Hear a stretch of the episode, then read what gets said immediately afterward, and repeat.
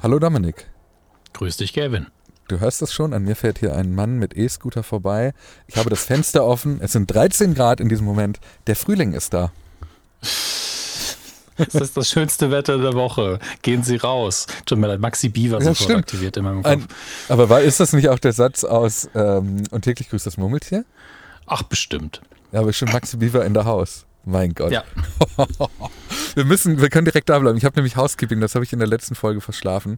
Ähm, Mhm. Und muss vielleicht noch kurz sagen, du bist, äh, du bist, hast einfach diesen, diesen Call hier nie verlassen seit unserer letzten Folge am. Äh, Nee, das ist nicht wahr, aber ich habe dich das letzte Mal schon erschrocken, indem ich schon drin war, bevor du drin warst. Und aber du bist heute wieder da und ich freue mich, dass du heute wieder da- da bist, weil ich habe dir nach der letzten Aufzeichnung gesagt, ah, ich muss vielleicht die letzte die nächste Folge alleine aufnehmen, weil ich nicht genau absehen kann, wann ich aufnehme. Und du hast gesagt, ich bin flexibel, ich kann das. Äh, und jetzt bist du wieder da. Ich freue mich, Dominik. Du bist, ähm, du bist ein, äh, du bist, für mich gehörst du schon zur Innenausstattung dieses Podcasts. Hm, schön, auch in Leder so, ja. Mhm. Entschuldigung. Formschön. Formschön. Ich habe. Housekeeping, das habe ich in der letzten Folge ähm, verschlafen. Und zwar habe ich mit Lars Weißbrot ja über, ähm, über Rudy Huxtable gesprochen. Die Tochter von äh, Bill Clinton, hätte ich was gesagt, Bill Cosby. Ähm, also zumindest von der Figur. Wie heißt er denn wohl mit Vornamen? Huxtable. Ah, das Bild muss jetzt mal Heathcliff. Huxtable. so heißt er. Ähm, und habe gefragt, ob das nicht die Person ist, die mit Lenny Kravitz zusammen war. Und nee, das war sie nicht, sondern das war Lisa Bonet und Lisa Bonet war Denise Huxtable. Richtig. Rudy Huxtable hat die Keshia Knight äh, Palliam gespielt, so heißt die Schauspielerin. Ja. So wird sie bestimmt. Ich fand das sehr schön, es stand ja das letzte Mal schon im Housekeeping drin. Mhm. Ähm, und da dachte ich mir auch so, hä, worum geht's denn? Ach so, er hat, sie haben aus welchem Grund auch immer darüber geredet. Ja, okay. So, dann ähm, gibt es einen kleinen, äh, einen kleinen Appell. Und zwar gibt es Leute, die in einer Redaktion arbeiten, die ein Problem haben. Und das habe ich versucht. Wir haben ja einen Discord-Chat. ich bringe das nämlich mit, weil ich dachte, ich, ich bin mal. Also im Discord-Chat gibt es so, gibt es ja Channels und die sind benannt nach Dingen, die hier in diesem Podcast eine Rolle spielen. Da gibt es eine, äh, ein, ähm, einen Channel, der heißt Grüß dich und es gibt einen Channel, der heißt Housekeeping und es gibt einen Channel, der heißt Funktion und Emotionen. So, und es gibt einen Channel, für den gibt es kein ähm, auditives Pendant und das ist die Selbsthilfegruppe. Ähm, weil das dazu da, um Probleme, Social Media Probleme zu lösen. Und die Leute machen das da auch und da ist die ganze Zeit was los, weil Leute fragen, hier, warum habe ich dieses Problem, hier, warum habe ich jenes Problem. Und ich habe da auch ein Problem reingeschrieben, das mir dort aber nicht be, äh, be, be, äh, gelöst werden konnte. Und jetzt sind alle, übrigens der Discord-Chat hat inzwischen über 700 Leute, das muss man mal ganz kurz nochmal sagen. Wenn ihr dabei sein wollt, meldet euch an, also nicht bei den ersten 700, dafür ist jetzt zu spät, aber für die weiteren, dann meldet euch an unter hagendran.org. So, was ich aber sagen will, äh, es gibt Leute, die haben Probleme, mit Threads und zwar mit der Anmeldung im Browser, weil du in eine Endlosschleife gerätst und ich konnte das Problem reproduzieren, weil ich das auch schon hatte. Ähm, du meldest dich, also um dich bei Threads anzumelden, wirst du jetzt zum Login auf Instagram geleitet und dann wirst du wieder zurück zu, zu Threads geleitet. Und es gibt offenbar Menschen, die ein Problem bei dieser Weiterleitung haben, weil sie in eine Endlosschleife geraten, wo du eigentlich nicht mehr rauskommst und du kannst dich auch nicht einloggen. Wenn irgendjemand, der diesen Podcast hört oder die diesen Podcast hört, hierzu eine Lösung hat, ich wäre fast bereit, Geld auszuschreiben. Meldet euch bitte im Discord-Chat oder per E-Mail an äh, mich oder ähm, als Spotify-Kommentar oder irgendwo oder DM oder was auch immer. Ähm, das wäre, da sind, da hängen Leben dran an dieser Lösung. Viel Erfolg. Danke. Und es gibt ein neues soziales Netzwerk.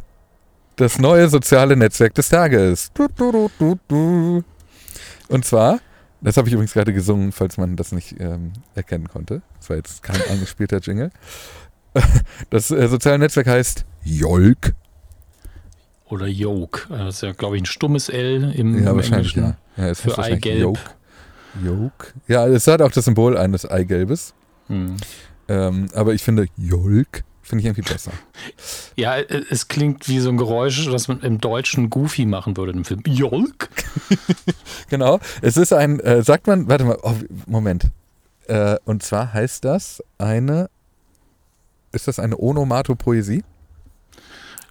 Wenn es eine Lautmalerei sein soll, dann ist entweder das Fachwort Onomatopoesie oder Onomatopöi, je nachdem, welchen du benutzen willst. Beides richtig. Guck, und ähm, es gibt doch, und jetzt, boah, heute ist schlimm, ne? Sorry für alle, die hier für harte Fakten eingeschaltet haben. Äh, es gibt doch. Hallo, wir haben hier gerade ein Stilmittel erklärt. Die, so, also, stimmt.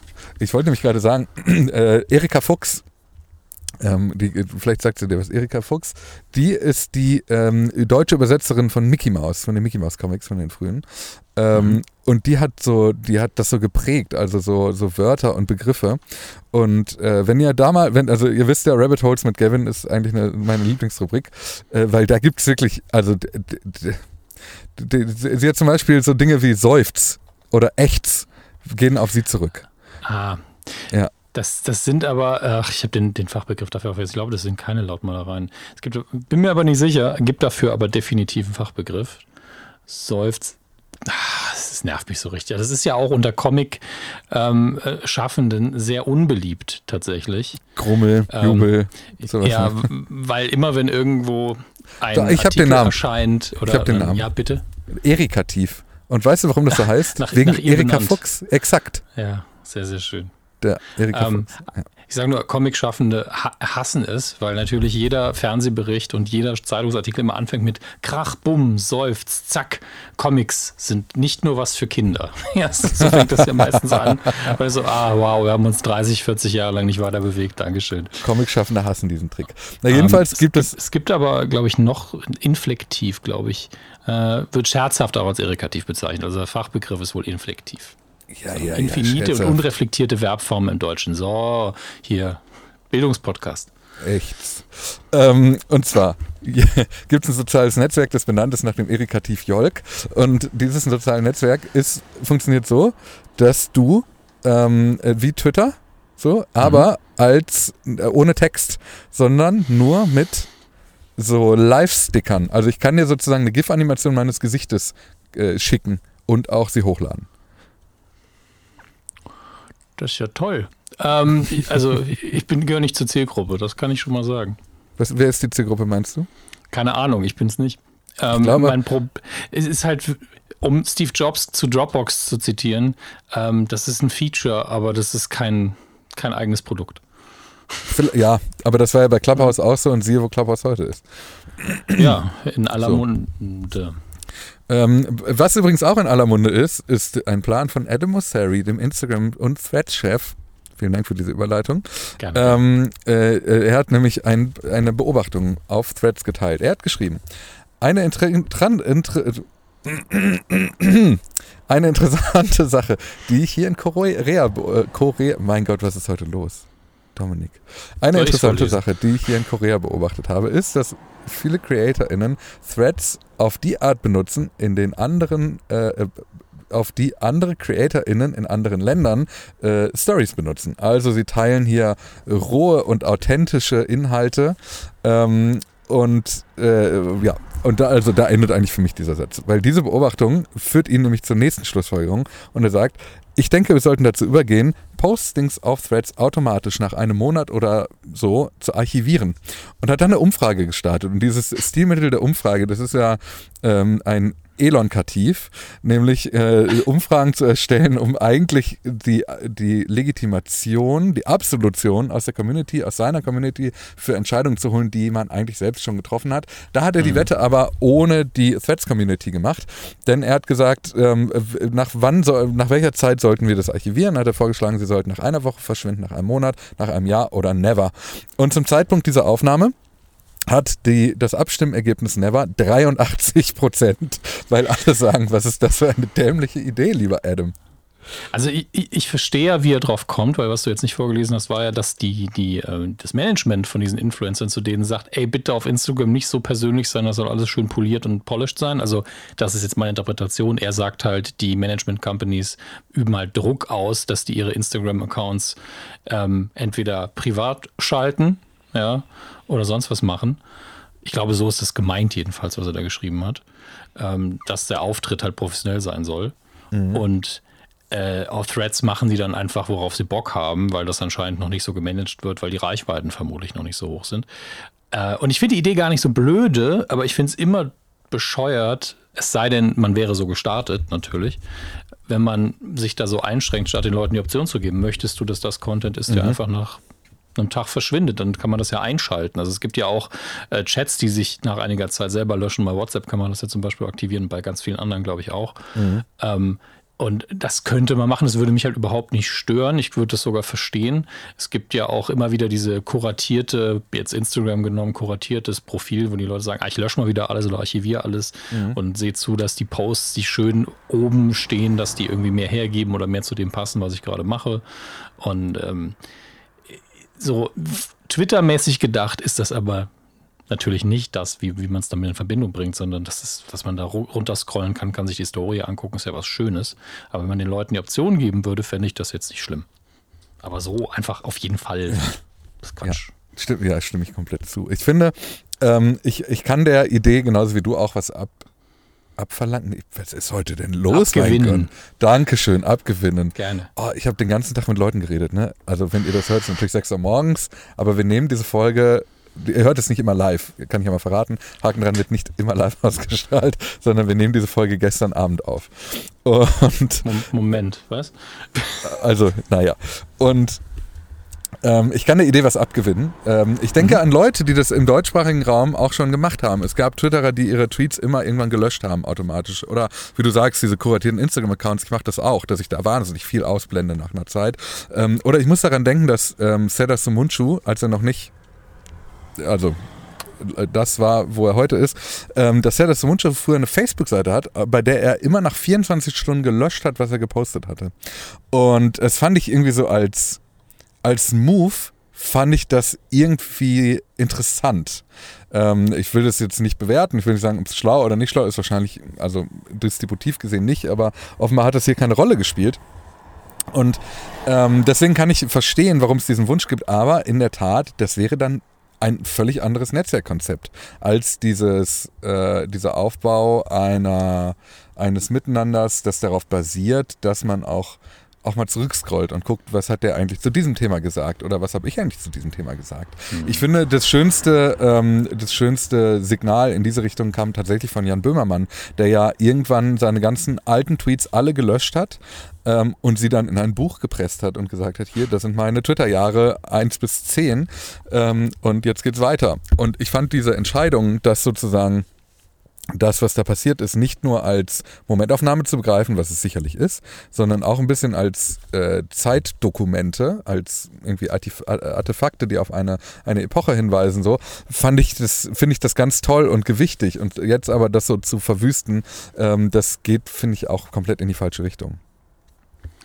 Ja, von daher muss man ihm ja quasi noch zugute halten, dass er einfach mal die Leute gefragt hat. Ich kann ja. mir auch vorstellen, also das intern erstmal so, hey, findet ihr das nicht cool? Und alle so, nee. Ah, weiß also, ich nicht, Adam. Ist, ah. schwierig, ist eine kreativ, also je nachdem, wie sehr man nach oben buckeln muss, ne?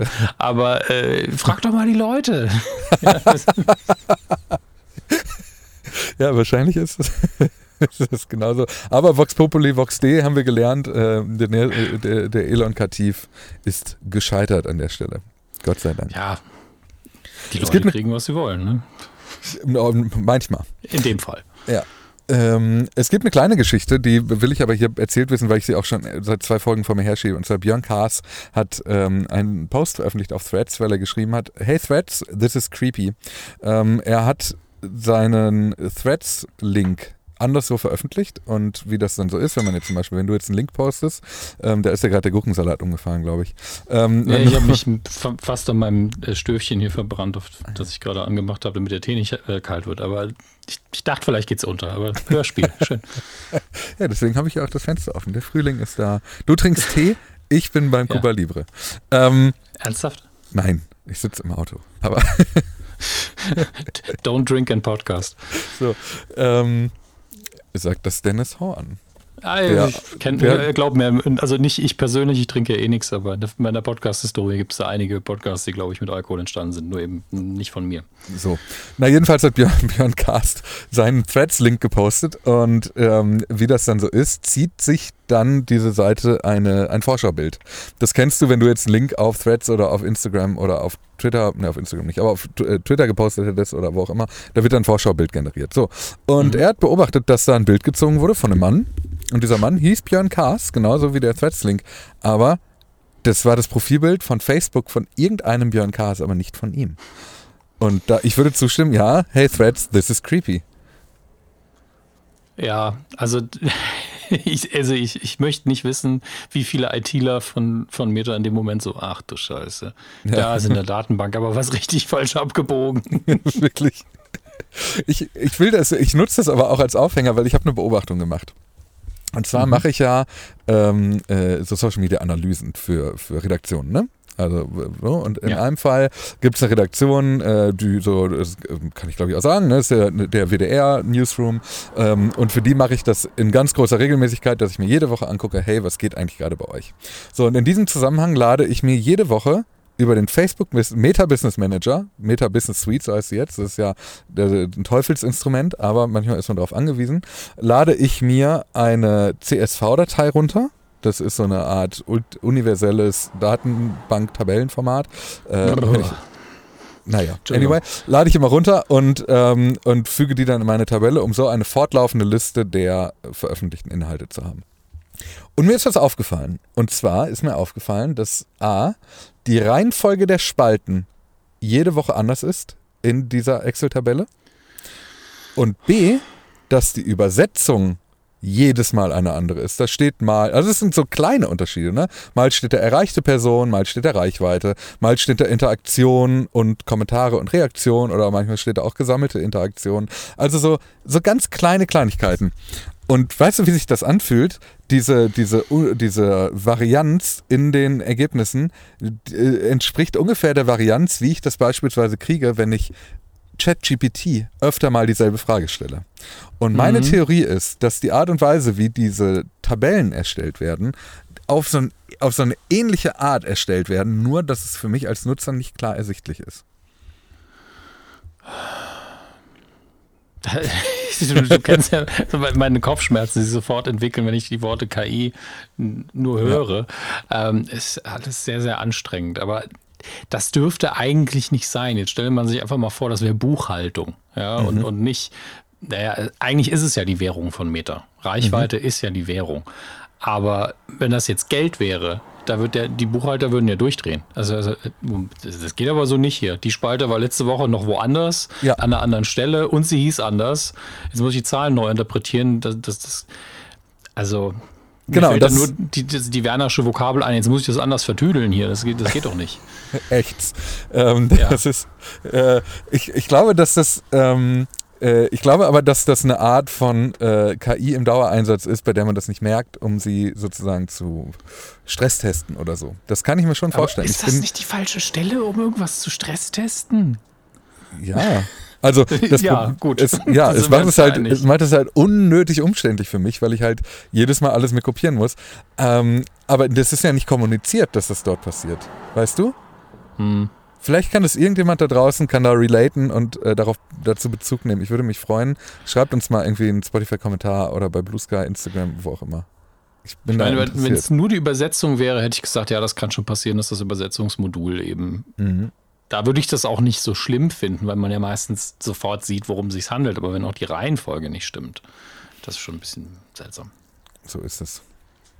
So, kommen wir zu X.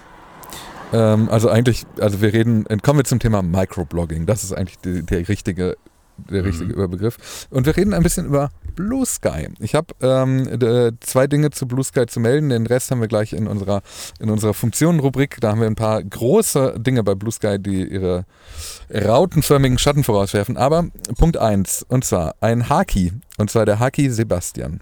Äh, Sebastian hat etwas gebaut, und zwar eine App mit dem Namen Skeets. Skeets ist eine äh, Third-Party-App für Blue Sky.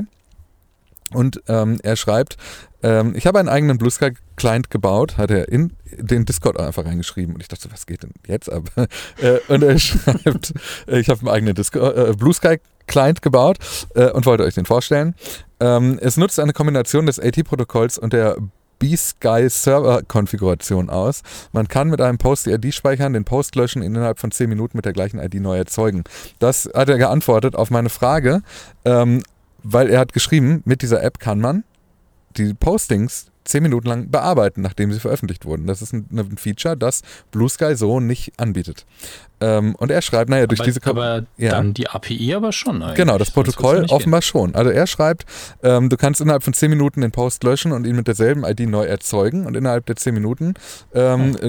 nutzt du quasi die Lücke aus. Er schreibt aber, diese 10 Minuten sind seiner Einschätzung nach ähm, konfiguriert, um Zeitunterschiede in den föderierten Systemen zu tolerieren. Mhm. Also die Uhr von Server 1 geht eine Minute nach, die Uhr von Server 2 geht eine Minute vor. Trotzdem sollen auf beiden Servern äh, der Inhalt sichtbar sein und gleichzeitig getimed sein. Und deswegen gibt es diese 10 Minuten, die sozusagen Latenz erlauben. Ja, das, das ergibt schon sehr viel Sinn.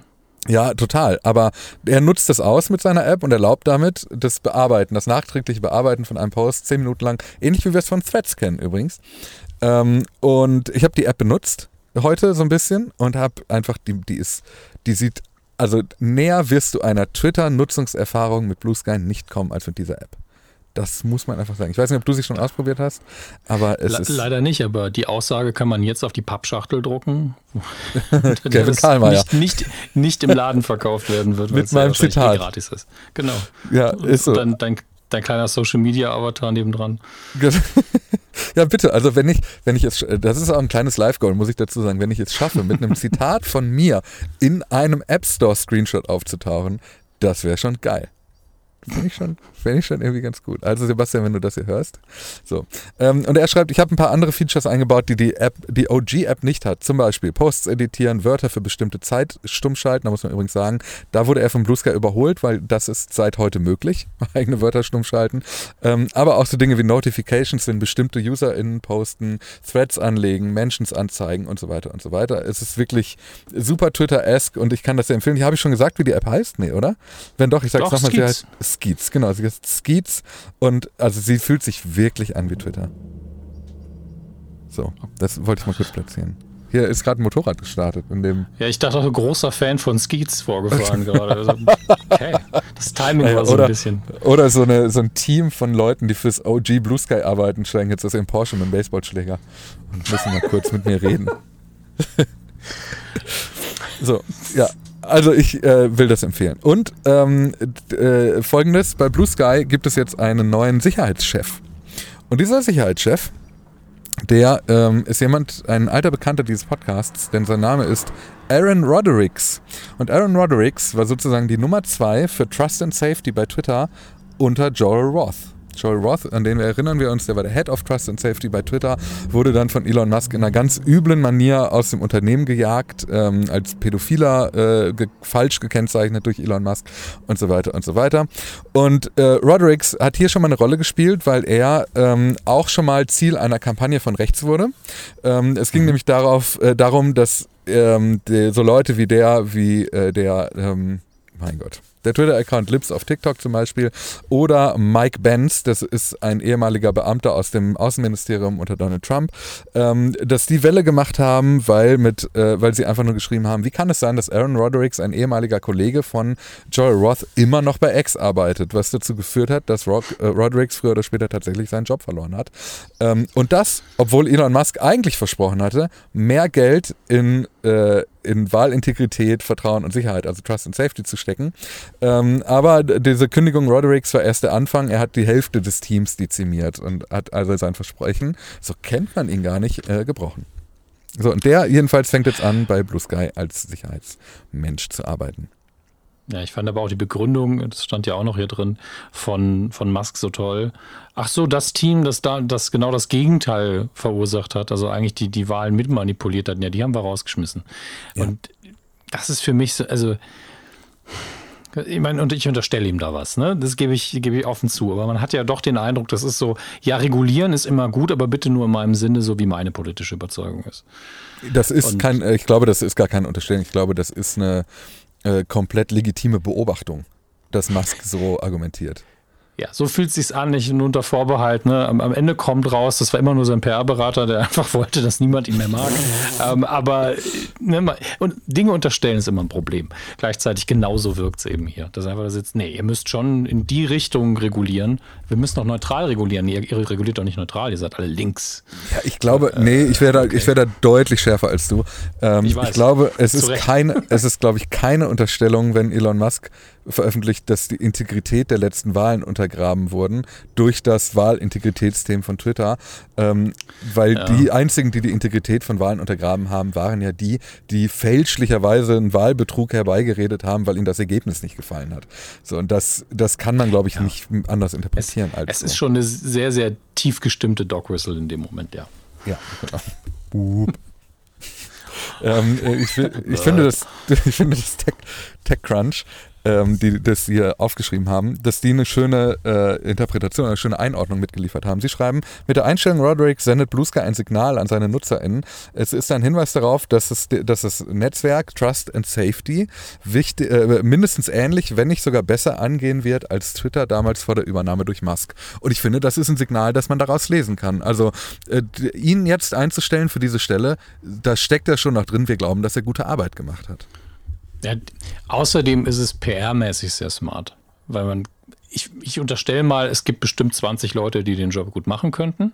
Mhm. Da gehört er vermutlich zu. Also ich kenne ihn ja nicht von seiner Arbeit nicht, aber er hatte ja so einen Job schon mal. Ähm, aber die wissen genau, hätten sie irgendjemanden genommen, würden wir jetzt hier drüber reden? Ja, wir schon, aber wir sind. Ja, wir vielleicht schon, aber das wäre halt nichts Besonderes. Da wäre nicht, also gibt es jemanden, das ist der Name und dann das war's dann, ist die Geschichte ja. zu Ende. Ja. Und in dem Fall spekuliert man dann und es ist ja auch so ein bisschen der Mittelfinger wieder in Richtung Musk, ohne dass man ihn wirklich ausfährt. Ja. Und das ist smart. Ja, das ist wahr. Es gab noch einen Mittelfinger in Richtung Musk und zwar aus Indien. Äh, und zwar, äh, das, ist, äh, das war eine Überleitung, die hast du mir hier hingelegt. Ja, ja, ähm, ich, ich, bin, bin gerne. Du, bist, du, du machst einen rein, ist okay. Ich bin, ich bin Gerd Delling, du bist Günter Netzer, das ist das Game. Ähm, und zwar geht es um Q. Äh, Q war ein Twitter-Klon, über den wir hier gesprochen haben, der in zwei Märkten relativ erfolgreich war, nämlich in Indien und Brasilien. Ähm, und die, es gab, also um ganz ehrlich zu sein, es gab jetzt nicht so den ich, ich bin mir sicher, dass ich jetzt mhm. hier jemandem Unrecht tue, aber es gab jetzt nicht den USP für Q. Ähm, das war halt einfach eine Microblogging-App, die so, also ja. Das war der Buchstabe, ne? Also nee, K-O-O. K-O-O. Q. Mhm. mhm. Und so, und Q ähm, man fragt sich, was wurde aus Q? Q wird jetzt offenbar übernommen von Daily Hunt. Daily Hunt ist ein Startup, die haben so äh, Experimente gestartet, wie, zum wie man zum Beispiel relativ kompakt und schnell Nachrichtenvideos konsumieren kann. Das hatte den großartigen Namen, halte ich fest, Expresso. Ähm, und dass, dass Aldi Süd da nicht klagt. Also. Stimmt. So Daily Hunt, die sind halt so eine, so eine Nachrichtenseite. Also bei Daily Hunt, also ich muss sagen, ähm, da, es gibt so ein paar Sachen, bei denen ich, mit denen ich mir bei Daily Hunt so ein bisschen. Also wenn du Daily Hunt googelst, dann ist ja dieser erste Ausschnitt des Textes von der Website, der einem angezeigt wird. Das ist ja so eine Zusammenfassung, was man da lesen kann. Und bei Daily Hunt steht drunter No Internet Connection. Download the App. Das ist das, was angezeigt wird. Aber ähm, Daily Hunt scheint sehr groß zu sein, denn Daily Hunt hat eine Bewertung von 5 Milliarden Dollar. Ähm, und die werden jetzt offenbar Q übernehmen. Daily Hunt ist auch übrigens ein indisches Unternehmen, also äh, vielleicht auch eine sinnvolle Übernahme und eine, eine kluge Übernahme. Und das ist jetzt gerade so die, der Stand bei Q. Damit wir es zumindest mal erwähnt haben. Ich weiß nicht, ob wir in, im letzten Jahr überhaupt mal über die gesprochen haben. Ich finde, also finde es interessant, auch wie ihr Logo aussieht. Q meinst du? Nee, Daily Hunt. Ach so. Das sieht bis verdächtig nach einem anderen Unternehmen aus, finde ich. Es ist so, als, als hätte man die Windows-Taste genommen und einmal mit den Google-Farben versehen. Also ist schon ja, das ist ja die Command-Taste auf dem, auf dem Mac. Ja, auf dem Mac, nicht, nicht die Windows-Taste, ja, genau, die Command-Taste. Die Command-Taste oh, und dann die Google-Farben reingekopiert. Witzig. Naja, und jetzt übernehmen sie Q. So. Baller-Move, wie man in den USA sagt. nice gekoppt, Bro. ähm, äh, ansonsten ist, ist heute eine Zahl, äh, eine Zahl rausgekommen und zwar die Anzahl der weltweiten Social Media BenutzerInnen hat jetzt 5 Milliarden überschritten. Ähm, und zwar, also äh, Matt Navarra hat diese Zahl angeschleppt und er sagt, Entschuldigung, er sagt, das entspricht 62,3 Prozent der Weltbevölkerung. Der übliche Social Media Benutzer, die übliche Social Media Benutzerin verbringt im Schnitt 2 Stunden 23 am Tag mit Social Media Apps und, ist, äh, äh und nutzt im Monat 6,7 Plattformen, was ich eine echt hohe Zahl finde. Aber na, wobei da die Frage ist, was wird hier alles als Social Media gewertet? Also, das ist in, der, in dem nächsten Informationsbit dann aber auch schon ein bisschen klarer, weil da ja als äh, Lieblingsplattform im Schnitt Instagram genannt wird und mhm. dass das WhatsApp ablöst und, für, ablöst. und für mich ist WhatsApp ja kein Social Media. Genau. Aber also, das ist eine Definitionssache. Ne? Exakt. Ja, so hätte ich es auch eingeschätzt. Ja, also herzlich willkommen. Äh, fünf, fünf, das ist, wenn jetzt jemand hier, ähm, äh, wenn, wenn jemand Haken dann kaufen möchte. Der potenzielle mhm. Markt sind fünf Milliarden Menschen, die diesen Podcast interessant finden können. Ja, mit KI kann man ihn bestimmt auch in jede Sprache übersetzen lassen, die ja, dann sprechen. Absolut. Ich ähm, frage mal bei Facebook. Aber ich überlege jetzt mal gerade, wenn wir jeden Messenger auch als eine Social-Media-Plattform einschätzen, was kann man ja begründen? Also es gibt ja Funktionen mhm. bei WhatsApp und bei Telegram und bei den anderen vermutlich auch, wo man sagt, ja gut, Broadcast-Channel, Gruppen hier und da, das ist ja schon irgendwie Social Media. Dann haben wir ja mindestens einfach drei mehr auf einmal. Dann komme ich auch auf sechs bis sieben.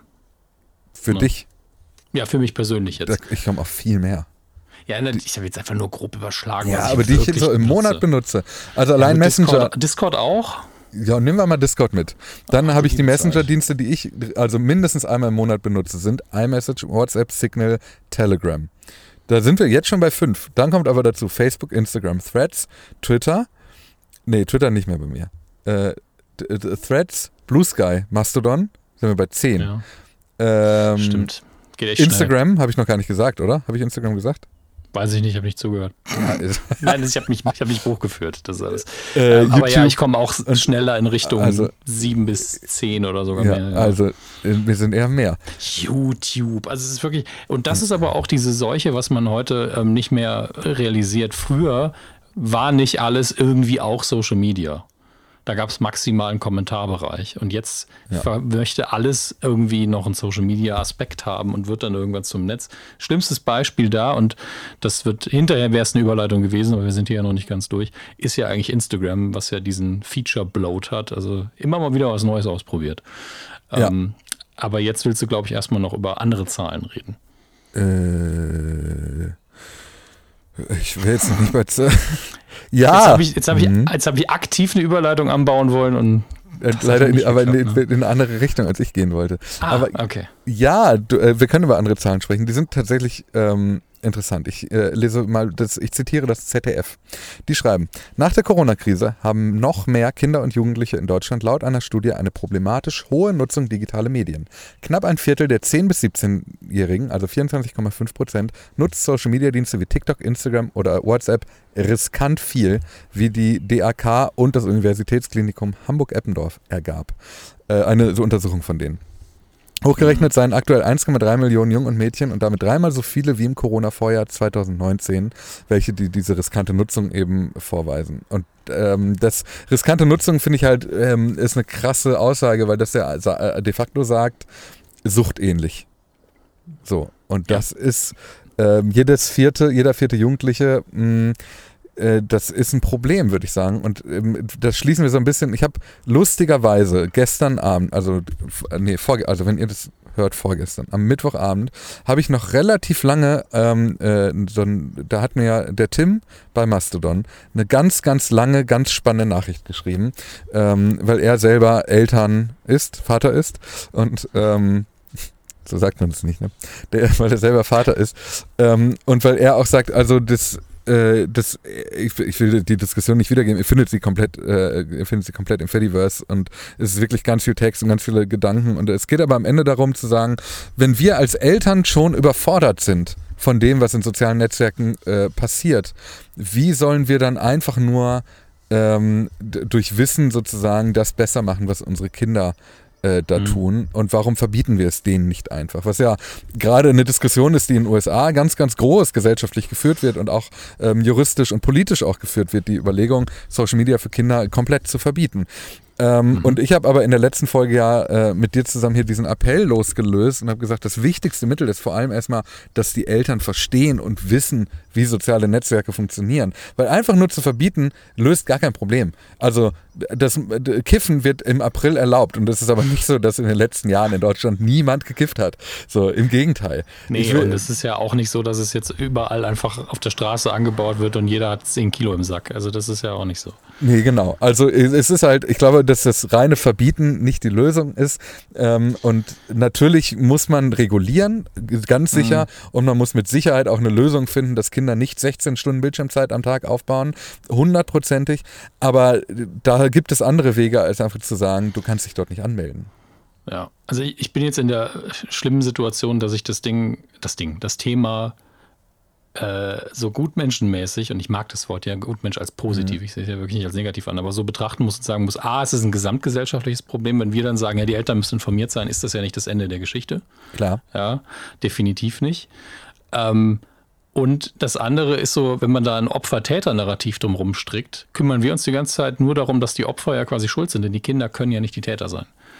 Ähm, das heißt, wir müssen, also es ist ein hart, hartes Narrativ, aber das hilft in dem Fall so ein bisschen als Schlüssel, denn eigentlich müssen wir auch so ein bisschen an die Hersteller ran. So ein bisschen wie bei der KI. Ja, hundertprozentig. Also, klar. Ne, an die ja. Provider gehen und da einen gesetzlichen Rahmen schaffen. Der wird nicht sein, verbieten. Ja, das, Nein. Das wird, die haben eh zu viel Wirtschaftskraft, als dass das passieren würde. So traurig ist es leider. Ähm, aber wir müssen halt als Gesamtgesellschaft da drauf gucken und das ernst nehmen. Das ja. ist nun mal so. Absolut. Und ähm, wir haben ja äh, hier, glaube ich, auch, ich weiß nicht, ob wir das zusammen gemacht haben, aber in einer Folge eben diese Untersuchung des, äh, des, der EU von TikTok besprochen, weil eben da überprüft wird, a, schützt TikTok jugendliche NutzerInnen eigentlich vor radikalisierenden Inhalten und b, ist der Algorithmus so gebaut, dass er süchtig macht. Also das heißt, die EU fängt schon an, das zu überprüfen und ganz offensichtlich gibt es da schon erste Versuche, Vermutungen in diese Richtung? Also ich, ich habe heute noch mit äh, ja, im weitesten Sinne YouTube-Creatorin aus, aus UK geredet, die auch recht erfolgreich ist. Und sie hat dann, also sie mag äh, TikTok nicht persönlich, nutzt es halt beruflich und sagt dann halt, man merkt einfach richtig, wie der Algorithmus auch für die Creator so gebaut ist, dass man immer wieder dran gebunden werden soll. Wenn man länger nichts gemacht hat, ist der erste Post immer sehr reichweitenstark mhm. äh, und, und, solche Dinge. Und also nicht nur diese eine Sache, weil das ist ja auch für alle gut. Wenn man sagt, oh, der ist wieder da, das ist ja wirklich eine Sache, wo man denkt, ey, das ist für Zuschauer gut oder das für die Community gut, das ist für die Plattform gut. Aber TikTok scheint, nach meiner Interpretation nach auch, so zu operieren, dass die tun alles, damit Nutzer und Creator einfach die ganze Zeit am Handy sitzen. Das, ja. Es fühlt sich so an, als wäre das das Ziel. Mehr kann ich ja auch rechtlich nicht sagen an der Stelle. Und es ist ja wirtschaftlich auch eine sinnvolle Perspektive, das so zu machen. Wenn man nur wirtschaftlich denkt, ist das genau das, was sie tun müssen. Klar, ja. So wie ähm, Hersteller von Schokoriegeln sich ja auch nicht überlegen, wir machen da jetzt mal eine Gurke rein statt Zucker, weil eine Gurke ist viel gesünder, sondern es macht Spaß und es schmeckt besser, wenn da ja. Zucker drin ist. Das, das ist ja das andere. Also es ist ein guter Vergleich. Doritos sind ja irgendwie äh, sehr bekannt dafür, dass sie diesen, diesen Melting Point erreicht haben, von wegen, die machen nie satt, aber du willst nie aufhören, sie zu essen. Also das ungesündeste der Welt, was du dir vorstellen kannst, war das Ziel. Ich glaube, es war Doritos, ich sag's unter Vorbehalt. Aber bei denen stimmt es auf jeden Fall auch, ja. Ich, ich kaufe die auch nie satt. Ich, ich kaufe die einfach nicht. Ähm, und ähm, hier ist es ähnlich. Also, ja. das ist eigentlich ein wunderbarer Vergleich. Das ist Junk. Wir sind nicht die Ersten, die drauf kommen, aber das ist ja. das Junkfood für die, für, für die Birne ist. Ja, ja, das ist so. Und natürlich, wenn ich mich nur noch von, von Doritos ernähre, dann habe ich vielleicht am Ende auch auf die Gurke gar keinen Bock mehr. Und dann sind wir in einem anderen Problem. Naja. Ja. Wir, ich, ich, stimme auf jeden Fall zu. Natürlich sind auch die, die Netzwerke in der Verpflichtung und müssen in die Mangel genommen werden und in die Verpflichtung genommen werden, das zu tun, weil, ähm, also, wir brauchen uns nichts vormachen. Dieses ganze Getue von Selbstregulierung funktioniert nicht. Warum sollten sie das tun? Warum sollten die von sich aus sagen, nö, wir machen das jetzt mal, dass du als Minderjähriger nur noch 20 Minuten unsere Plattform nutzen kannst? Ja. Die haben halt kein wirtschaftliches Interesse und wenn man sich nur als wirtschaftliches Unternehmen begreift, das ist ja, ja die, also ich als relativ stark links eingestellter Mensch sitze eben immer da und bin so, in den USA gab es ja diese lange Diskussion, ob äh, Unternehmen als Personen gelten vom Gesetz und deswegen Meinungsfreiheit haben. Und ich mir denke, ja, aber sie haben halt keine Moral, also kein, kein ein natürliches Moralempfinden, kein Skrupel mhm. und sind nur verantwortlich, dass sie ihren Teilhabern Kohle äh, reinspülen und das ist halt nicht Skrupel. Das ist einfach nur finanzielles Interesse und jede Einzelperson denkt so, ja, ich mache es ja nur für die Firma. Das, das, das, also die Struktur gibt es gar nicht her, dass die von Natur aus ohne eine besondere Aufwendung sich für das gemeinschaftliche Wohl engagieren. Mhm. Wenn, dann ist es immer nur eine Art von Greenwashing eigentlich. Ja, boah, das ist ein großes Feld. Hui, hui, Ja, ich weiß, das, mehr ja. sage ich dazu. Und ich bin ja kein Experte, ja. aber so nehme ich es halt wahr. Ich lasse mir da auch gerne sagen, dass ich da falsch liege, wenn man es gut begründen kann. Aber äh, so sieht es einfach die ganze Zeit aus. Ja, es war. So, ähm, bleiben wir in der Welt der Algorithmen, aber wir gehen zu einer Netzwerk, von der ich wette, nicht ein Jugendlicher süchtig wird, und zwar LinkedIn. LinkedIn bekommt, ein neuer, bekommt einen neuen Algorithmus, der, wie es heißt, ähm, vor allem um die Funktion vorgeschlagene Beiträge herumgebaut wird. Wir erkennen, wir kennen äh, ein Muster. Es geht darum, nützliche und relevante Beiträge für das ein sehr gerichtet, zielgerichtetes Publikum für eine lange, lange Zeit anzuzeigen. Also, deine Inhalte sollen zeitloser werden, lesen wir daraus. Wir lesen daraus, deine Interessen werden wichtiger als dein Netzwerk und wir lesen daraus, dass es nicht mehr darum geht, wer eigentlich Inhalte postet, sondern wofür du dich interessierst, was dir vorgeschlagen wird. Weiterhin gehören dazu Dinge wie, und das ist jetzt ein Zitat aus dem, aus dem äh, Artikel, den es dazu gab, ähm, mehr benutzerdefinierte Schaltflächenoptionen für Premium-Profile. Also du kannst zum Beispiel einen Button auf dein Profil setzen, in dem drin steht, meine Newsletter lesen. Komisches komisch absurdes Beispiel, was? Dann, ähm, da, dann äh, gibt es ein neues verifiziertes Abzeichen für das Profil. Da gibt es keine weitere Erklärung zu. Ich weiß nicht, was das bedeutet. Ob jetzt da jetzt äh, die Blauhaken äh, auf LinkedIn strömen, I don't know. Ähm, die Möglichkeit, den Beitrag einer anderen Person zu verstärken oder ähm, die Möglichkeit, neue, einen eigenen Newsletter auf LinkedIn zu platzieren, um stärker mit Plattformen wie Substack in Konkurrenz treten zu können. Die äh, Informationen habe ich von entrepreneur.com. Woher auch mhm. sonst. Logisch. Ja. Ähm, ist das schon Funktion und Emotionen? Nee, ne? nee noch nicht. Gott sei du Dank hast keine Emotionen, ne? Das ist das, das Ding. Also LinkedIn ist für mich auch so ein Hybrid-Zombie. Ähm, der natürlich wegen der ganz scharf formulierten Zielgruppe zumindest bisher äh, irgendwie funktioniert. Und die Funktionsauswahl klingt auch so wie der beste Mix aus den frühen 2000ern und ein bisschen Twitch oben rein. Ähm, deswegen bisschen, bisschen kurios für mich. Mhm. Ja, ähm, ich, ich finde interessant, dass jetzt hier die von, also hier bei Hagen, ich habe das glaube ich in Folge 7 oder so schon mal aufgeworfen, die TikTokisierung der sozialen Netzwerke, dass die jetzt auch in genau diesen Business-Netzwerken stark ankommt. Jetzt gerade ist es ja so, dass sich LinkedIn tut da, glaube ich, niemand mit Unrecht, aber LinkedIn fühlt sich ein bisschen an wie Facebook 2016. Ähm, mit, ja, ja. Ne, also das, was dir da vorgeschlagen wird, die Art und Weise, wie Beiträge weiterempfohlen und vorgeschlagen werden und so, das ist alles so ein bisschen, wir kennen das, es kommt uns bekannt vor. Dass der nächste Schritt aber jetzt sozusagen das Überspringen von diesem, dieser Friends and Family Stufe ist, die Facebook hatte. Also wir stärken jetzt die Inhalte, die die Leute posten, denen ich nahe stehe und näher stehe, sondern hin zu ähm, komplett content-driven zu sein und das kann man da ja so ein bisschen raus auslesen, finde ich doch bemerkenswert, weil eine Plattform, die wie LinkedIn funktioniert, doch eigentlich super stark auf Vernetzung setzt. Aber ähm, in meiner Nutzung ist es auch jetzt schon so, dass mir sehr, sehr viele Inhalte von Leuten angezeigt werden, mit denen ich noch nicht vernetzt bin. Äh, mhm. Wichtig, das Wort noch da, also dass ich es auch tue, idealerweise. Ähm, das heißt, ich sehe jetzt ganz doof gesagt nicht nur die beruflichen Best Cases der Leute, die ich kenne, sondern auch noch der Leute, die ich nicht kenne. Cool.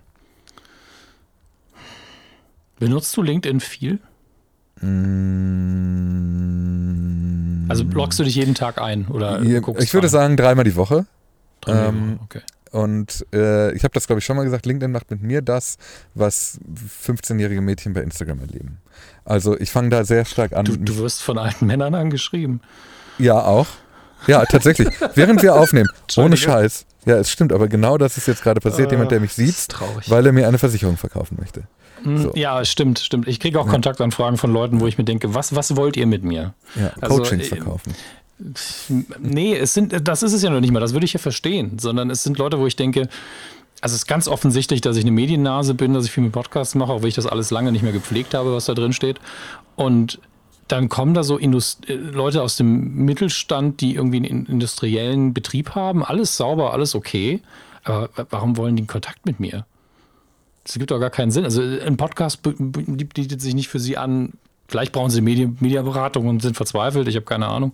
Ähm, aber das verstehe ich manchmal überhaupt nicht. Also ich glaube, die Leute benutzen es schon eher, um Geld zu verdienen, als Geld auszugeben. Ja, in, in dem einen konkreten ja. Fall, den ich im Kopf habe, ah, ja, würde okay. es auch keinen Sinn ergeben. Möchten, möchten ja. Sie vielleicht für sich zu Hause eine, eine Maschine, die Weißblechdosen druckt, also in Form presst? So, sowas war es. Also ja, genau. Nö. Und, und äh, aber vielleicht war es ein Fan, ein Hörer von dir, was auch immer. Möglich, möglich. Aber ähm, was ich halt, also ich nehme meine, ich habe das Problem, dass ich mich dort so schnell vergleiche und immer das Gefühl habe, alle anderen Menschen sind erfolgreicher in ihrem Beruf als ich, obwohl sie, wenn ich das einfach nur so mal dekonstruiere, einfach nur mehr kommunizieren. Und das kriege mhm. ich aber im ersten Moment nicht getrennt für mich und habe deswegen immer schlechte Gefühle bei LinkedIn. Das ist immer so eine Art von FOMO quasi. Ja, genau, aber ähm, eine berufliche FOMO, nicht eine FOMO, die ich damit lösen könnte, dann auch auf eine Party zu gehen, sondern äh, ich müsste schon einen Pitch gewinnen, um die FOMO zu stellen. Ja, ja. Aber das ist ja dieses Phänomen, wie ähm, lern, lernst du, um was zu verstehen oder um die Prüfung zu bestehen. Und in dem Fall ist die Prüfung halt LinkedIn und die bringt dir vielleicht einen Auftrag, klar. Aber ich glaube, dir geht es gar nicht so sehr ums Finanzielle in dem Moment, sondern so, oh, alle anderen sind cooler, alle anderen haben eine geilere Vita. Genau. Ja, ja, genau. Ja.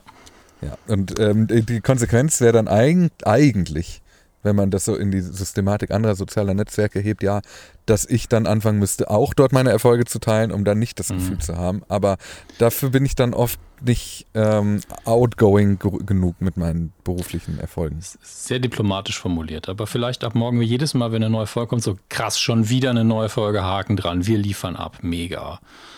Okay, kommt. ne? Fühlt sich direkt scheiße an, gell? Krass. Die Vorstellung. Schon wieder eine neue Folge. Haken dran. Wir liefern ab. Ja, also wirklich Mega. auch mit einer Sprache von einem eindeutig Ü40-Jährigen, der denkt, so redet man heute noch. Ist so. Mega gut. So. Ähm, wie kommen wir von Ü40-Jährigen zu WordPress? Mir fällt nichts ein. Es geht um WordPress. Moment mal, ich bin älter als WordPress. Wie wäre es damit? Ja, bist du älter als WordPress? Ja, du bist älter als WordPress. Ich habe die erste Version von WordPress noch im Backend programmiert. Gesehen, also, ja. so. also nicht genau, nicht die allererste, ne, aber die, die Public-Version ja. davon. WordPress und Tumblr ähm, haben jetzt also angekündigt, aber noch nicht, aber es gibt interne Kommunikation und Dokumentationen, die das festhalten, dass sie äh, ihre Daten, die, also ihre Daten, stelle ich hier mal in Anführungsstriche, ihre Daten an KI-Unternehmen wie Midjourney und OpenAI verkaufen werden.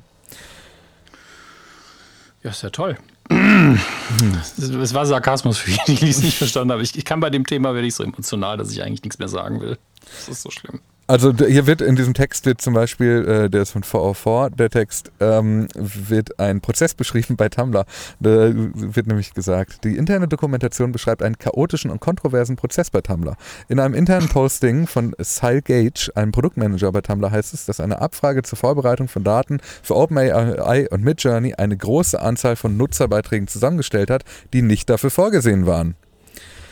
Aus dem Beitrag geht nicht hervor, ob diese Daten bereits an OpenAI und Midjourney gesendet wurden.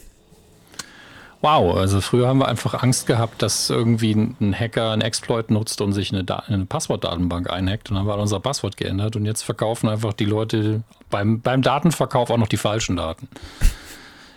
Ist so. Toll. Ist ja. einfach toll.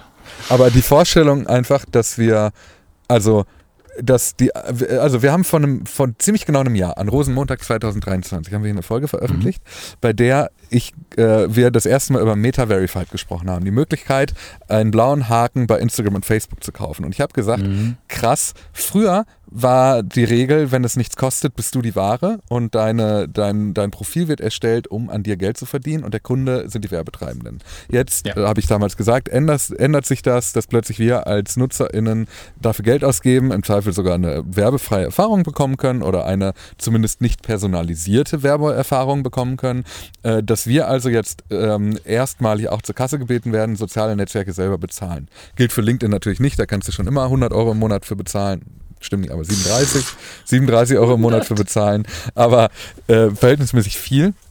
Aber so Instagram, Facebook, also diese ganzen Consumer-Netzwerke, die bieten jetzt, und X hat ja damit angefangen, mit X, X Blue damals, Twitter Blue. Ähm, so, ja, das ändert sich gerade. So, und jetzt ist die nächste Gewinnmaximierungsstufe bei den Netzwerken angefangen, angekommen, weil sie entweder A, selber ein KI-Instrument bauen, wie X mit XAI, also Grok, es kommt aus der gleichen Welt wie Yolk übrigens, äh, wie, wie Grok ähm, oder äh, wie, wie, wie Meta das ja offenbar auch tut. Oder B, die Variante, die Nutzungsdaten schön als Tafelsilber zu verscherbeln und zu sagen, hier Leute, jetzt ähm, alles, was ihr bei uns in den letzten 20 Jahren bei WordPress, da liegt ja, also es geht nur um die Sachen, die auf, bei WordPress selber gehostet ja, sind, ne? Klar. Also bei Automatic. Ähm, aber trotzdem, das, äh, das, ganze, die ganze, das ganze System Blogging ist mit WordPress irgendwie groß geworden. Ähm, und mhm. dass die alle, die, alle Texte, die man da 2006 irgendwie reingeschrieben hat, dass die jetzt genutzt werden, um künstliche Intelligenzen zu trainieren und damit wahrscheinlich mit äh, überschaubaren Einmalzahlungen einfach nur Trainingsdaten liefern, ähm, ist, finde ich, schon eine absolute ähm, Missbilligung derer, die diese Plattform groß gemacht haben. Weil ich habe kein Problem damit, dass jetzt ähm, darauf zurückgegriffen wird, dass ich irgendwann mal eine AGB unterschrieben habe, in der drin steckt, alle möglichen Szenarien, die es gibt, können genutzt werden, um deine Daten zu verwerten. Soweit, so gut. Aber das ist so eine, das fühlt sich so wertlos an, dass das hier einfach so hier hast du eine, eine SQL, äh, einen SQL-Zugriff auf alle Daten, die hier liegen. Und mhm. naja, vielleicht bin ich auch zu, zu melancholisch, zu, äh, wie sagt man, zu emotional, was Text angeht. Vielleicht ist es einfach der, the way it goes und zuvor haben die KI, wurden die KIs halt äh, eh damit auch trainiert, mit allem, was im Netz zu finden ist und jetzt wird dafür wenigstens der, der Hoster bezahlt. Aber irgendwie habe ich ein komisches Gefühl dabei. Also man kann natürlich jetzt so ein bisschen, ich bin ja, ich bin ja nicht so der Typ für Glas, ist äh, fast schon leer, sondern ich versuche das mal realistisch einzuschätzen. Deswegen nehme ich ein anderes Bild.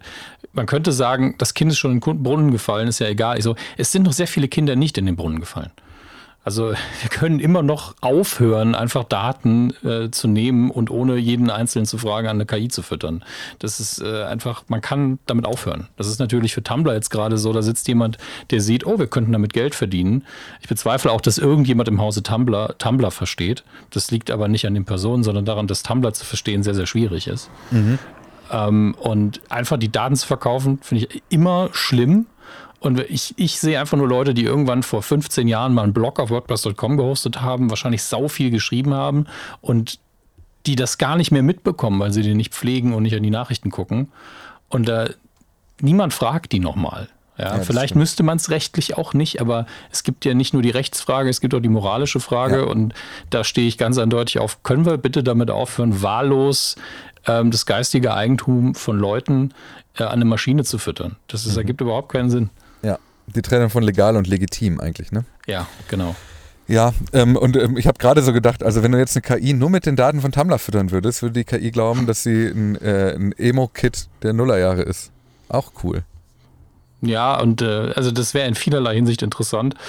Ähm, ich glaube, es gab diese eine Headline mal in Sachen KI, die ist jetzt schon ein paar Jahre her, bevor der ganze Hype kam, wo, eine, wo sie eine KI freigestellt haben, zu tun, was, äh, zu machen, was sie will. Ja. Und die hat einfach nur noch Katzenvideos geguckt. Und ich dachte, an dem Punkt hätten wir aufhören müssen. Die hat eigentlich alles gelernt, was es zu lernen gibt. Danach kam nur noch Bullshit. Also ja.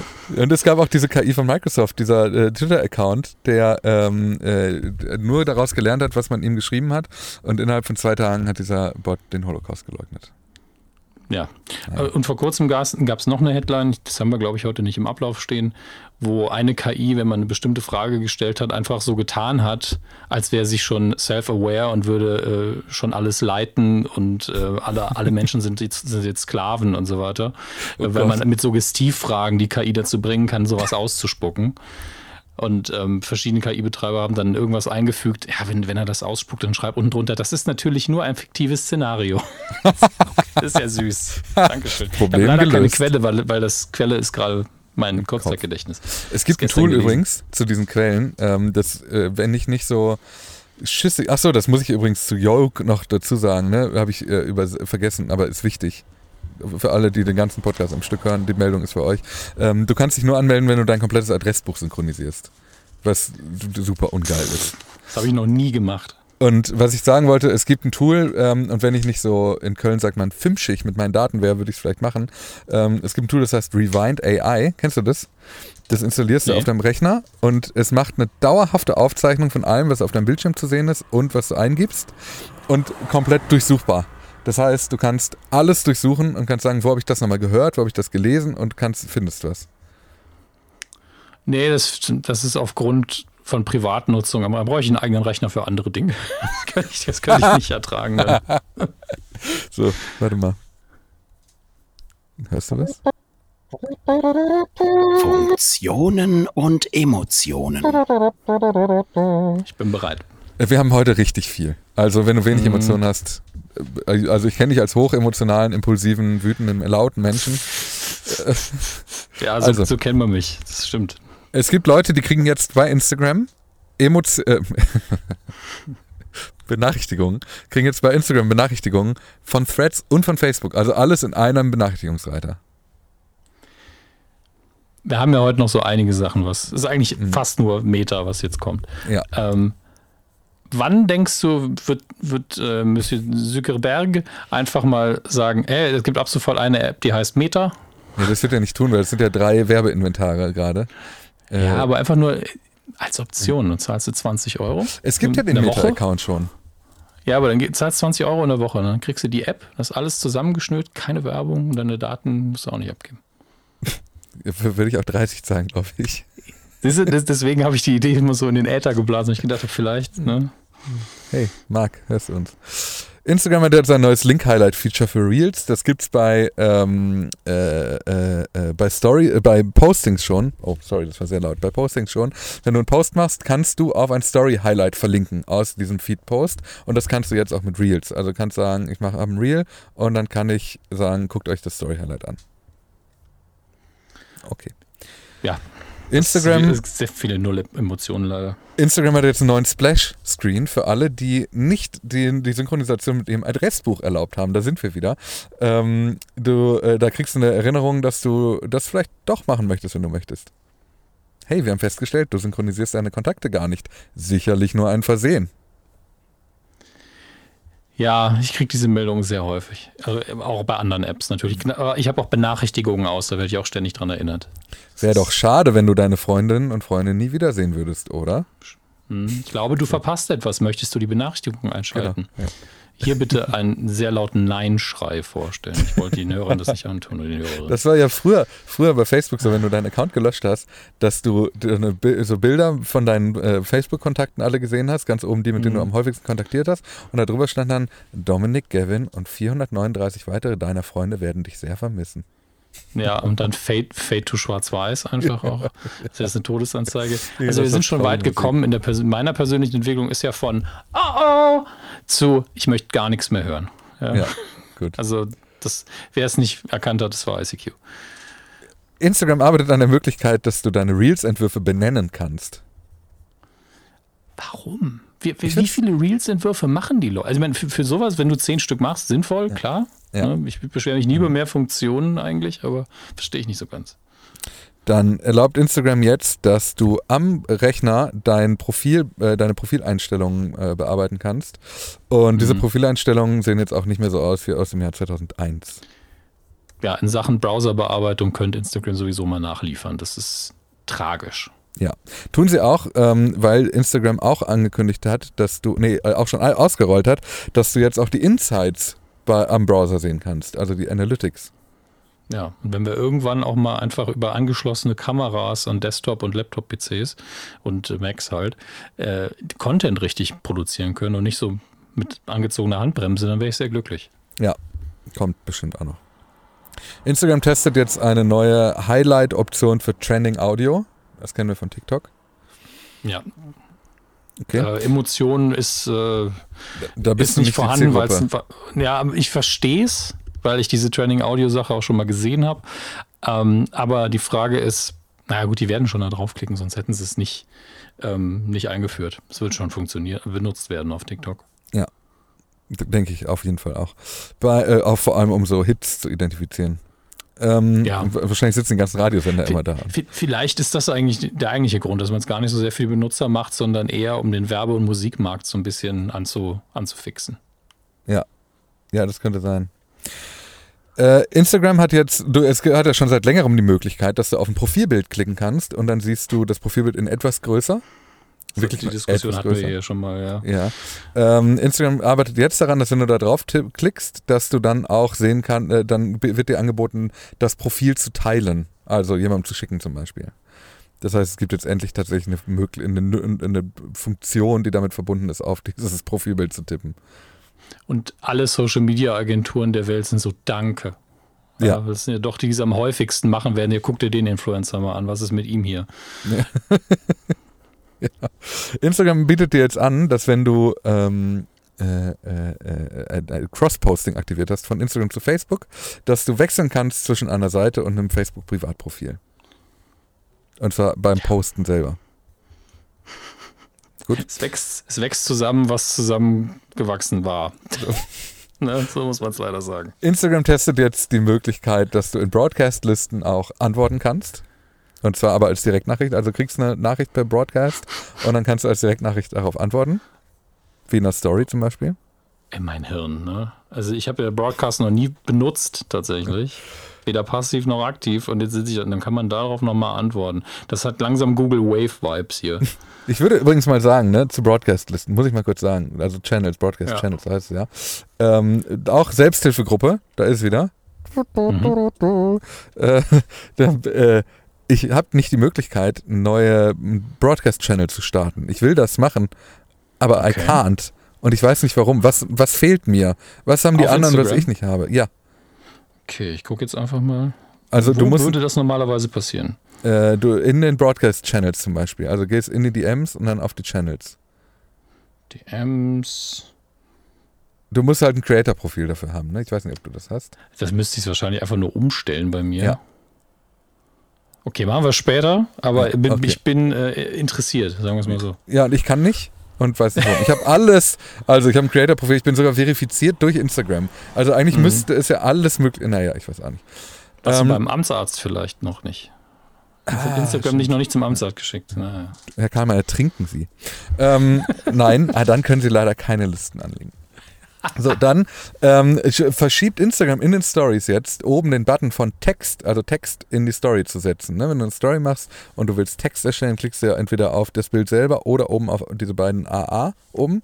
So. Und dieser Button verschwindet jetzt zu den Stickern, zu den anderen Stickern, was dazu auf jeden Fall führen wird, dass weniger Texte in Stories ist. Hundertprozentig.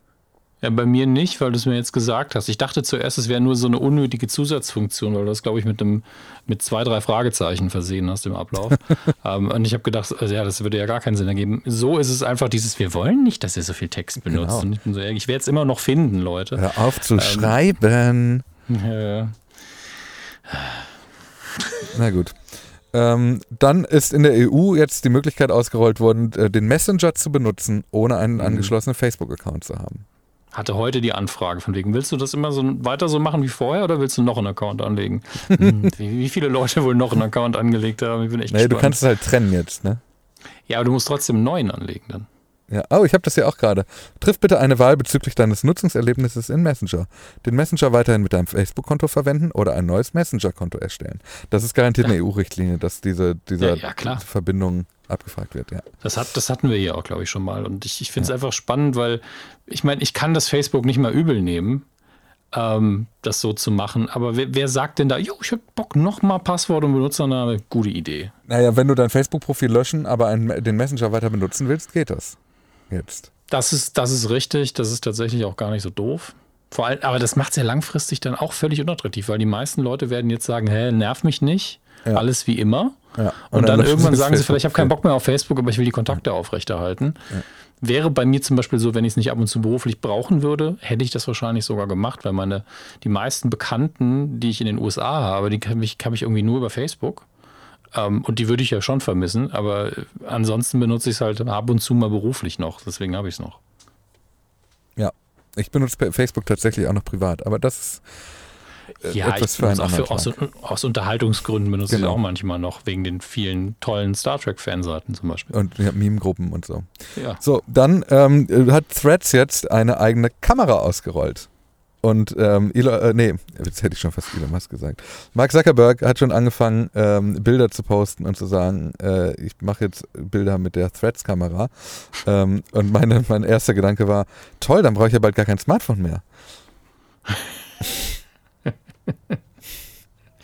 Ja, ich, ich stelle mir auch die ganze Zeit eine physische Kamera vor. Ist das eine physische? Nee, ne? Nein, es ist einfach nur Ne? eine Kamerafunktion in der App.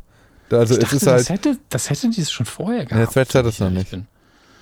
Also ich merke das halt auch nicht, weil ein Bild dann über Threads teilen oder nicht, ist ja, die meisten Leute machen doch, wenn sie, wenn ihnen die Qualität der Bilder irgendwas bedeutet, auch nicht in der App das Foto, oder? Na, vor allem, dass die Bilder, die man bei Threads postet, sind ja nicht Bilder, die man aufnimmt, weil man gerade bei Threads online ist, sondern weil man ein Bild hat, das man teilen möchte.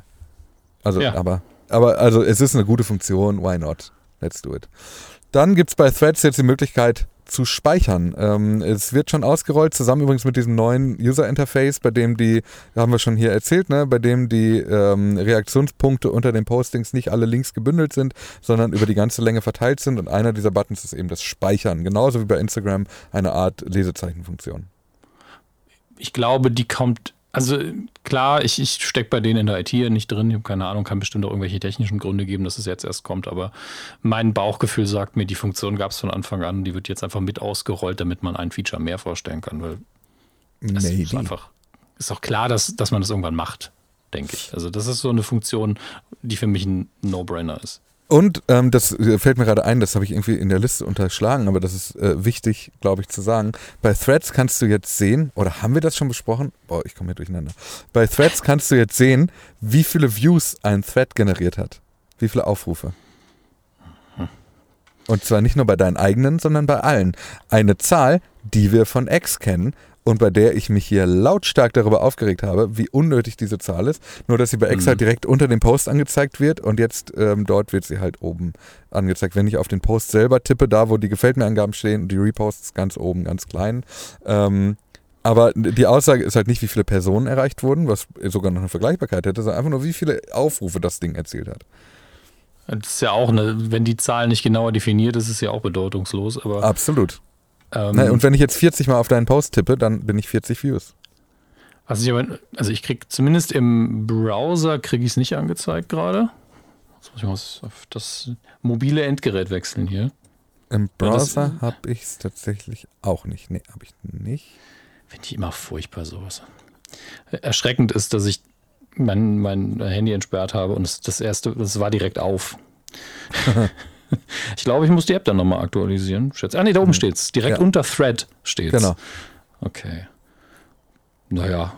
Ja, das interessiert mich jetzt aber bei meinem angepinnten 2,1000. Okay. Naja. Naja. Wie gesagt, wir haben, Moment, ich könnte es ja einfach nochmal aktualisieren. Vielleicht habe ich da nochmal einen mehr. Also das ist ja wirklich, das ist ja wirklich die Frage. Hier bei dem anderen 144, aber ich kann es jetzt auch so einfach nicht aktualisieren ähm, ja, ist halt bedeutungslos, wenn nicht dabei steht, ob das Impressions sind oder wie viele, was auch immer. Werberelevante Zielgruppe 14 bis 49 um 3 Uhr mittags, ja. ja. Also ohne also, genaue Hinweise sind Zahlen einfach bedeutungslos. Das ist wahr. Bei WhatsApp kannst du jetzt nach, äh, zumindest auf Android, wird es gerade jetzt ausgerollt, nach Gesprächen suchen, indem du nicht nur einen Begriff eingibst, sondern auch nach Datum. Nicht blöd. Nee, ich finde es super. Finde es ja. wirklich super. Freue ich mich drauf. Also alles ja. sollte eh so durchsuchbar sein, außer natürlich jetzt Privatnachrichten von anderen Leuten, äh, mit, allen, mit allen Markern, die eine Datenbank halt so hergibt. Ne, ja, das finde ich auch. Sind. Ja, absolut. Also ich hätte auch gerne erweiterte Suche mit echten Suchparametern.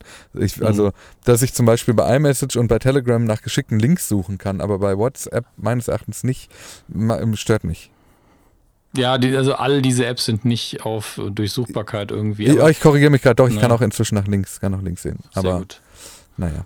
Ich reg mich trotzdem auf, auch wenn die, ich keinen die, Grund Die habe. Advanced Search von Twitter war auch immer eine meiner liebsten Funktionen, muss, muss ich sagen. Ist wahr, ja.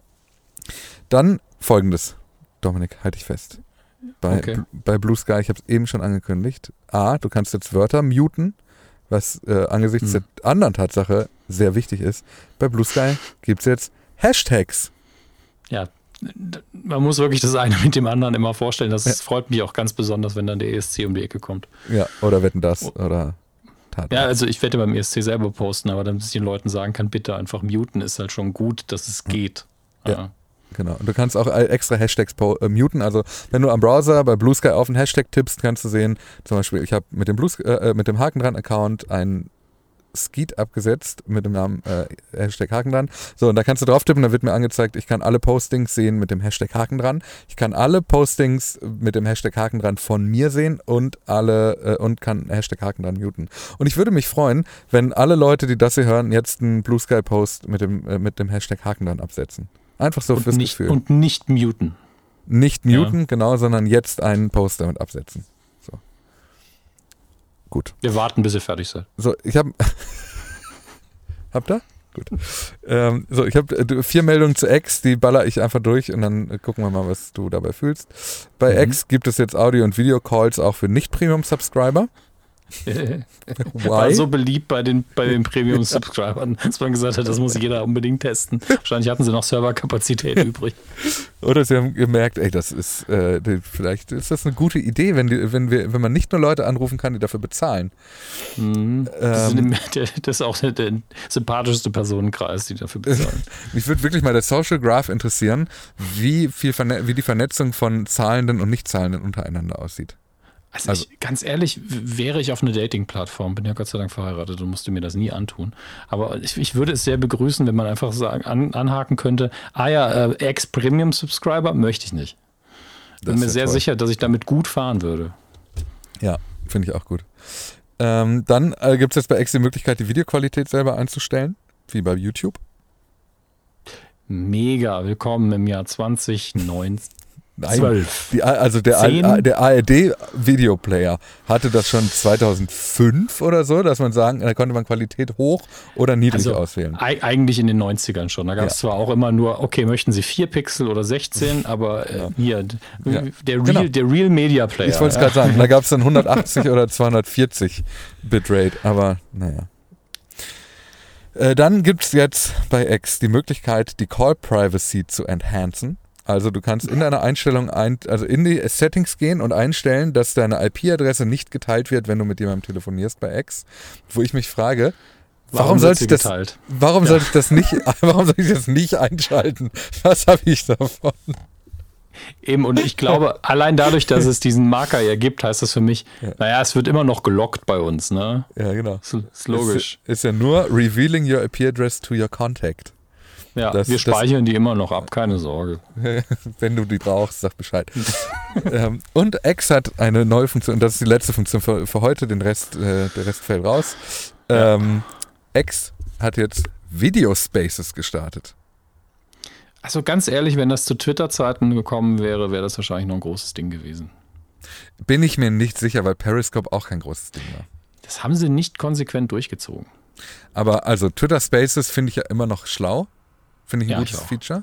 Au- Audio ist auch besser als, als Video, aber ich glaube wirklich, wenn man das vor sieben Jahren oder was eingeführt hätte und man hätte es gut betreut, ja, vielleicht auch stückchenweise am Anfang, ich weiß ja nicht, wie, wie, wie begrenzt es jetzt ist, ob da unendlich viele Leute in diesen Videospace können. Das wäre ja verrückt. Das wäre ja der Vorspann von Brady Bunch, einfach nur mal, mal eine Million. Ähm, aber ja, ich, ich halte davon eigentlich schon was, vor allen Dingen, wenn es gut moderiert ist, aber die Zeit ist einfach, A, es ist zu spät und, und B, wird's das, das wird es auch nicht retten jetzt. Ja, also ich, ich bin gespannt, wenn wir den ersten Videospace sehen, in dem, äh, ob, hey, ob die Präsidentschafts-, das Präsidentenduell per Twitter Videospace stattfinden wird. Ich bin gespannt. gib ihm keine Ideen, ey. Also, will's- ausschließen will ich das nicht. Weil wenn Trump das zusagt, wird sich Biden wahrscheinlich genötigt fühlen, auch mitzumachen. das ist ja immer die Frage, aber ähm, das gab es ja auch bei, Deu- also ich meine, klar, deutscher Wahlkampf ist nochmal eine ganz andere Kiste als US-Wahlkampf. Aber ich glaube, es gab irgendwo ein Duell, wo die Kanzlerin einfach gesagt hat, nö, ich habe nur Zeit für den einen Termin, das andere Ja. mache ich nicht. Ja, das Und war so. ähm, da war, war auch meine These damals in der Medienkuh so, naja, eigentlich hätte man ja die Eier haben müssen zu sagen, wir machen es trotzdem. Die Kanzlerin ist halt nicht da. Die wollte nicht. ja, eigentlich Ja. ja. Medienkuh übrigens eine Podcast-Empfehlung an der Stelle. Wenn ihr von Dominik Ach, Hammes nicht genug bekommt. Ja, wenn ich, da bin ich noch alberner. Viel Spaß. So, äh, das äh, war's für heute. Weil auch lang genug dann. Ich habe es heute schon mal zu dir gesagt, wenn du mich einlädst, wird es halt selten unter einer Stunde werden. Das funktioniert einfach nicht. Das, ich werde es jetzt noch immer und immer und immer wieder probieren, Dominik. Ich freue mich aufs nächste Mal. Ja, hast heute schon sehr viel schneller geredet, hatte ich das Gefühl. Wir hatten aber auch wirklich viel doch. Hat sich nicht so angefühlt. Das waren noch Reste von den anderen Folgen, glaube ich. Ja, die, ja, war noch ein bisschen was über. Haben wir gemeinsam gut aufgeräumt. Vielen Dank, lieber Dominik. Ich freue mich auf das nächste Mal. Du, äh, wir, gern. werden es, wir werden es erleben. Soll ich vielleicht gerade noch einen Hinweis machen, weil ich finde es Ja. immer, finde es schöner, wenn der Gast das eigentlich macht. Ja. Ähm, weil man sich selber beim eigenen Bewerben immer so ein bisschen schmutzig vorkommt, glaube ich. so. Deswegen, wenn ihr Haken dran unterstützen wollt, ne, hakendran.org, da könnt ihr zum Discord, ihr könnt aber auch bei Steady, Patreon oder PayPal finanziell was dalassen. Ähm, ist natürlich alles freiwillig. Ähm, und ich kann es euch nur nahelegen, Sachen, also das hier ist eine Sache, die sehr viel Arbeit kostet und sehr viele Stunden. Deswegen, wenn ihr irgendwie eine, einen schmalen Taler noch habt, werft den gerne in den Topf. Ich glaube, der Gavin freut sich. Ich habe dem nichts hinzuzufügen. Vielen lieben Dank, lieber Dominik, für alles. Sehr, sehr gern. So, und jetzt Frühling genießen. Viel Spaß mit deinem Cuba Libre Stöfchen. Echt. Seufz. Tschüss. Tschüss.